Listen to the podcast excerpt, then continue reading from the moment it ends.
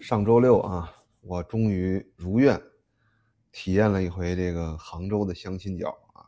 杭州的相亲角啊，从地点上选择是所有城市中最浪漫的。为什么呢？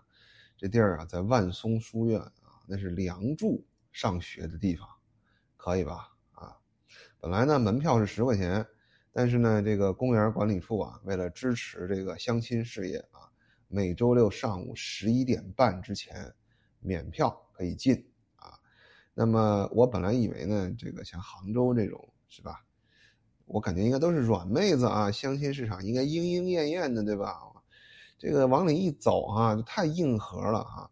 各位，我去过很多城市的相亲角啊，你像北京天坛的这种七星石啊，一般就是把这个相亲的这种卡片啊塑封一下，挂在树上或者放在地上啊，然后广州那边呢是放在伞上。这个杭州这个太硬核了啊！这个直接挂在身上，好吧？你你你要看这个文案呢，你就得跟那个身上挂着文案那个人呢，就你你避免不了对视嘛。他要不就是这个文案的爹，要不这个文案的妈，就那种感觉，那种压迫感啊，就是呃，我不知道他们是怎么想的，好吧？就是太 顶级社死啊！那你多看他几眼嘛，他也多看你你几眼啊，互相看着都别扭，哎呦，太可怕了。这杭州的这个相亲角啊，也是我去过的所有相亲角里面这人口密度最高的，大概是因为因为这个时间太集中，对吧？因为其他很多城市相亲角，它可能一周两次，你像成都那个呢，就天天有，对吧？人流没有那么集中。杭州这个，我就就是进去以后真的摩肩接踵，一点不夸张。大概在四五百平米的场地里，至少挤了三百个人，啊，那么说到核心的东西哈，里面呢，它就是用那种地铁里常见的那种铁质的那种隔离架子在上面啊，码上很多这个相亲文案。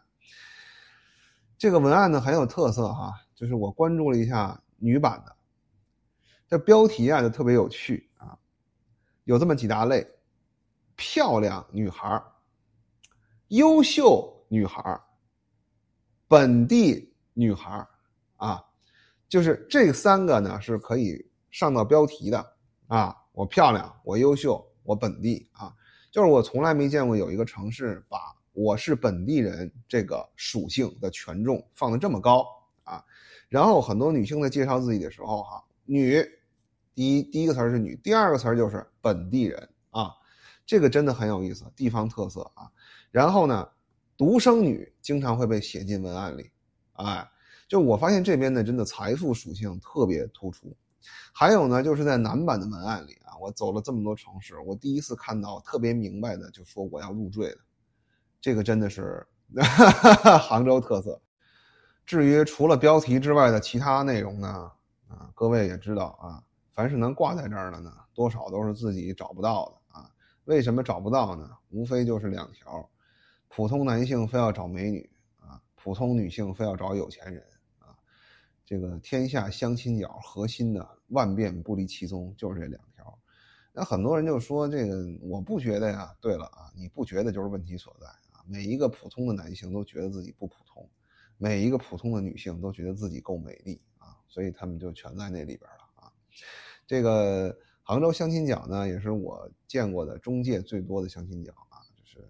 大量的这种中介在里面引流啊，在里面这个发招贴啊。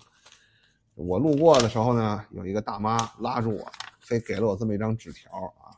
我在那的时候没细看，我回来一看，兄弟们，尤其是男性朋友们，我给你们念一条，好吧？这里面哈，一共列了五条相亲的忠告啊。人家虽然是相亲机构，人家免费给你忠告。第一条就是，省外低学历、低收入，杭州无房男生不接受。